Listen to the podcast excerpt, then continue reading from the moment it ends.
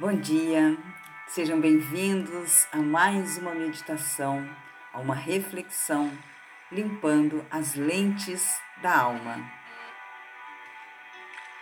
Nós sabemos que a nossa vida é feita de constantes mudanças, ou seja, o que eu sou hoje não é necessariamente o que eu fui ontem.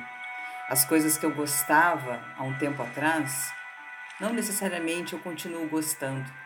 A gente vai evoluindo, a gente vai aprendendo, a gente vai experienciando coisas novas, a gente vai realmente conhecendo outras situações, outras realidades, e tudo isso faz com que nós venhamos a mudar, a sermos transformados a sermos lapidados, a sermos purificados, moldados. E isso vai, de fato, moldando o nosso ser. Né? Vai nos fazendo amadurecer, vai nos fazendo mais criteriosos. E nós vamos aprofundando os nossos alicerces. E isso é muito importante, que a gente saiba realmente quem nós somos, o que nós queremos, que a gente conheça a fundo os nossos valores, as nossas crenças, os nossos princípios e reconheçamos aqueles que de fato são inegociáveis, para que nós venhamos a respeitar a nossa essência, a honrar quem nós somos. E isso começa pelo nosso proceder, pelos nossos pensamentos, pelas nossas atitudes, pelo que sai da nossa boca. E é muito, muito, muito, muito importante que a gente é, reflita sobre isso e se atente para esse aspecto, né? Que é necessário mudar, mas as mudanças devem ser para melhor. Mudanças que nos fazem pessoas melhores, mais humanas, mais caridosas, pessoas mais misericordiosas, pessoas mais mansas, pessoas mais respeitosas, corajosas, fortes, enfim, as mudanças elas têm que trazer para a gente é, forças, né? Pontos positivos, pontos é, de, de talentos, de excelência, de maestria em tudo que eu faço. E isso vai, de fato, fazendo com que a nossa vida seja moldada na mesma proporção. Porque tudo que acontece do lado de dentro simplesmente reverbera para a nossa vida concreta, a nossa vida material, a nossa vida exterior. Então é prioritário que eu cuide do que está dentro de mim, que eu cuide de quem eu sou na essência, que eu cuide da minha mente, que eu cuide dos meus sentimentos, que eu cuide da minha alma. É vital para que eu tenha uma vida de qualidade. Lembrando sempre que nós temos que cuidar é, de uma forma homogênea, né? As três áreas da nossa vida: a nossa vida física, a nossa vida sentimental, né, emocional, psicológica e a nossa vida espiritual. Quando eu tenho harmonia nessas áreas, em todas as áreas da minha vida, eu consigo avançar de uma forma equilibrada, de uma forma contínua, de uma forma exponencial. Então hoje eu estava meditando no livro de 2 Timóteo, no capítulo 2. Eu vou ler, é, eu vou ler aqui para vocês a partir do versículo 21. Eu vou lendo aqui, não sei quantos eu vou ler, mas é, depois quando vocês pegarem a Bíblia, vocês vão ver que podem ler o capítulo todo, né? E tem muitos ensinamentos, é um livro muito rico em reflexões que a gente pode se aprofundar bastante, desde que a gente faça isso com com dedicação, né, com esse intuito realmente de aprender e de trazer para a nossa vida práticas que vão de fato nos conduzir para esse caminho, né, para essa vida de qualidade, para essa vida abençoada. E aqui fala assim, ó. Assim, pois, se alguém a si mesmo se purificar destes erros, será utensílio para a honra, santificado e útil ao seu possuidor, estando preparado para toda boa obra. Eu até vou ler o anterior, tá? Que é no que até para vocês se situarem melhor, eu acho que vai ser importante. Capítulo 2, então eu vou ler o versículo 20 e depois eu sigo no 21 em diante.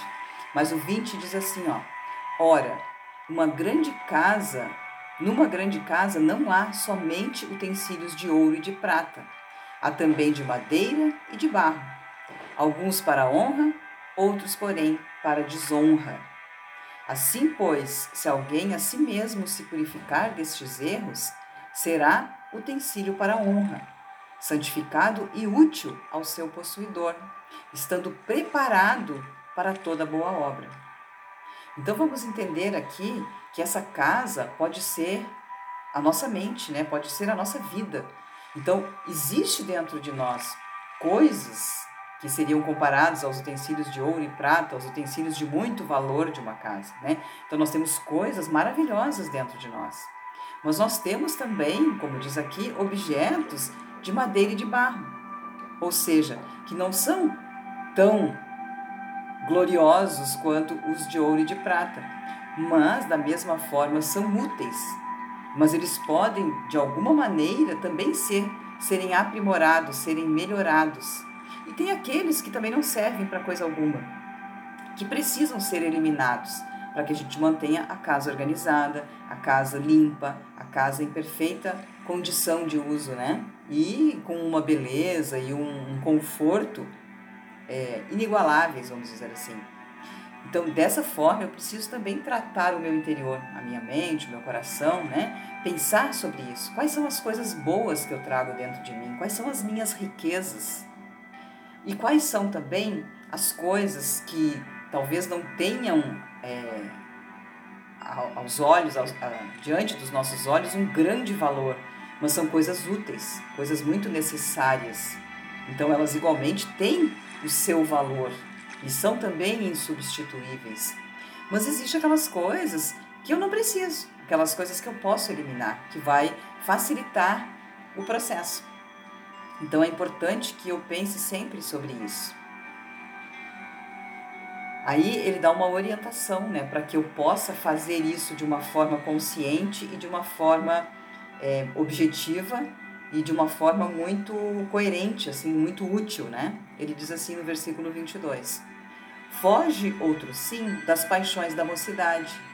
Segue a justiça, a fé, o amor e a paz com os que de coração puro invocam o Senhor. Ou seja, muitas vezes quando a gente é jovem, a gente age por impulsos, né? Por paixões. A gente não pensa muito, a gente não, não raciocina muito, a gente não mede as consequências das nossas atitudes a gente só pensa nos prazeres, na, nas coisas boas que a vida pode nos trazer. A gente raramente pensa nas consequências das nossas atitudes. Então, ele está uh, instruindo sobre isso, né? Sai dessa situação, sai dessa condição, ou seja, amadurece, evolui, cresce. Existe coisas maravilhosas, sim, existe paixões, mas não são essas desmedidas, né, que vão fazer com que a gente tenha realmente uma vida de qualidade. Então depois ele continua falando. E repele as questões insensatas e absurdas, pois sabes que só engrendam contendas. Ou seja, quando você é muito insensato, quando você age de uma forma absurda, de uma forma muito diferente, de uma forma muito é, a, que afronta realmente as pessoas, né? Isso gera contendas, isso gera atritos, isso gera brigas, isso gera desconforto, isso gera incômodo nas pessoas e igualmente na gente também. Então nós precisamos pensar, precisamos amadurecer, nós somos seres sociais, nós precisamos ter harmonia no nosso convívio interpessoal, nós precisamos nos relacionar bem com quem nos rodeia. Isso vai trazer refrigério para nossa alma, isso vai trazer vida para nós, isso vai trazer uma alegria imensurável dentro da gente, essa harmonia né, que nós temos no nosso convívio social. Aí ele diz no versículo 24 assim: Ora, é necessário que o servo do Senhor não viva a contender, e sim deve ser brando para com todos, apto para instruir, paciente, disciplinando com mansidão os que se opõem, na expectativa de que Deus lhe conceda não só o arrependimento para conhecerem plenamente a verdade. Ou seja, não é brigando, não é ofendendo, não é sendo grosseiro com as pessoas, não é botando goela abaixo das pessoas a nossa opinião, os nossos pensamentos, é, aquilo que nós entendemos ser certo, que a gente vai tocar nas pessoas, que a gente vai fazer com que as pessoas mudem, mas muito antes, pelo contrário, quando nós temos um proceder diferenciado, ou seja, quando a pessoa briga com você e ela tem certeza que você vai revidar, você vai brigar com ela também, e você não age dessa forma, você entende, você acolhe e você procura de uma maneira muito branda, muito mansa, muito amável, né? Tentar fazer com que ela perceba, né? Que não é dessa forma que ela deve agir, mas não é porque você vai apontar o dedo, e sim porque ela vai ver em você um proceder diferente, né? Alguma coisa gostosa, alguma coisa única, alguma coisa que foi até, eh, vamos dizer assim, surpresa, né? A pessoa não esperava que você fosse agir daquela maneira. E, e muitas vezes dessa forma ela se quebranta, ela percebe o quão bom é ser assim. E muitas vezes ela entende que ela precisa mudar por conta da sua atitude, não do que você disse propriamente dito, porque a gente não muda as pessoas, nós não temos esse poder de mudar as pessoas. Né? Na verdade, nem Deus muda as pessoas se as pessoas não quiserem ser transformadas. Então, quanto mais nós mesmos, nós não conseguimos mudar as pessoas. Não tem como. Diz que a gente só muda um homem quando ele é bem pequeno e a gente muda a fralda dele, né? Depois disso, a gente não muda mais. Depois disso, a gente não muda mais. As pessoas têm esse domínio, as pessoas têm essa autoridade, as pessoas têm esse livre-arbítrio sobre si, sobre as suas vidas, e ninguém tem o poder para mudar. Então, muitas vezes a pessoa se toca, ela, ela se dá conta de que ela precisa mudar quando ela vê alguém procedendo da forma como ela gostaria de fazer e não está conseguindo. Então, esse respeito e esse ensinamento pelo proceder, pelo exemplo, é algo que realmente pode transformar a vida de alguém. Então, isso é muito bacana, muito bacana, né? Então, é, a gente precisa pensar sobre isso. Eu não vou seguir adiante porque é bastante longo, mas eu quero que vocês percebam e entendam dessa forma. Nós temos dentro de nós coisas boas e coisas ruins, e, e não é que nós sejamos pessoas más, isso faz parte da natureza humana. Nós temos sim luz e sombra dentro de nós, nós, sempre, nós temos pontos positivos e pontos negativos, mas eu posso aprender Primeiro, descobrindo, reconhecendo os meus pontos fortes e utilizando a cada um deles como, como realmente poder, como força, como ferramentas úteis para o curso da minha vida.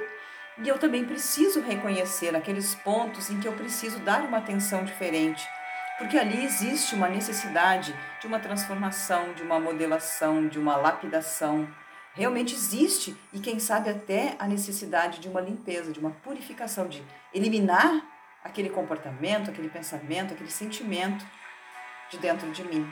Então isso é maravilhoso e é muito importante. Então hoje aqui a reflexão é exatamente essa. Você é um vaso de honra na sua casa ou você é um vaso de desonra na sua casa? Né?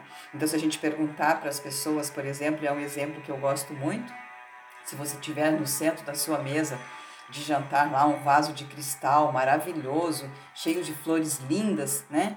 É, é um vaso que você tem dentro da sua casa. E um outro vaso que você tem dentro da sua casa é o vaso sanitário. Os dois são vasos. Se você perguntar para a pessoa qual vaso ela gostaria de ser, ela vai dizer que ela gostaria de ser o vaso de sobre a mesa, o vaso de cristal, o vaso lindo, o vaso que enche os olhos, encanta as pessoas. Mas aí eu pergunto a vocês, como é possível uma casa não possuir um vaso sanitário? A utilidade do vaso sanitário excede infinitamente a utilidade de um vaso de cristal sobre a mesa. Então, os dois são vasos, mas os dois têm utilidades diferentes, né? Os dois têm a sua importância. Um não é maior ou menor do que o outro. Eles simplesmente são diferentes, mas necessários. Então nós precisamos é reconhecer e entender todas essas essas peculiaridades que nós trazemos dentro de nós. Então, é, assim que vocês puderem, peguem a Bíblia, né, o livro de 2 Timóteo, no capítulo 2, do, a partir do versículo 20, foi o que eu li, né, até o 25. Mas vocês podem ler ali inteiro, tem muito ensinamento, tem muita coisa que vocês podem tirar para auxiliar nessa tarefa. E é muito importante que vocês façam isso, não só conhecer esse ensinamento de Deus, essa direção, esse caminho que Deus está nos mostrando, mas que vocês pratiquem, que vocês coloquem realmente em prática. Porque o treino, o treino é a mãe da habilidade, ou seja, eu treinando fazer isso todo dia, a cada momento, identificando as minhas atitudes, pensando sobre o meu o meu desempenho, sobre as minhas, minhas atitudes, sobre como, como eu procedo, né? Quando eu paro para refletir, eu já estou meio caminho andado. Ou seja, já estou usando da minha inteligência, usando da minha sabedoria e agora eu vou atrás do que realmente importa, que é saber da onde eu tiro os ensinamentos e o que eu preciso fazer para de fato me transformar nessa pessoa que eu sou na essência. Todas as respostas estão dentro de nós. Tudo. O histórico da nossa vida, o histórico de quem nós somos, o histórico de quem nós seremos, está tudo mapeado dentro da gente. É uma questão simplesmente de ir atrás, né? De mergulhar dentro de nós mesmos e encontrarmos tudo que nós precisamos nesse tesouro precioso que nós carregamos dentro da nossa mente inconsciente dentro do nosso coração, dentro da nossa alma. Tá bom? Lembre-se sempre que dentro de nós é o trono de Deus. Nós somos a morada de Deus. É dentro da nossa mente, é dentro do nosso subconsciente, do nosso inconsciente que Deus age, que Deus fala, que Deus mostra, que Deus ensina e que Ele realmente nos conduz. Eu espero que tenha feito muito sentido para vocês. De todo o meu coração eu desejo um excelente dia e que amanhã nós venhamos estar novamente juntinhos e continuar, né, limpando as lentes da nossa alma. Até mais então. Um abraço.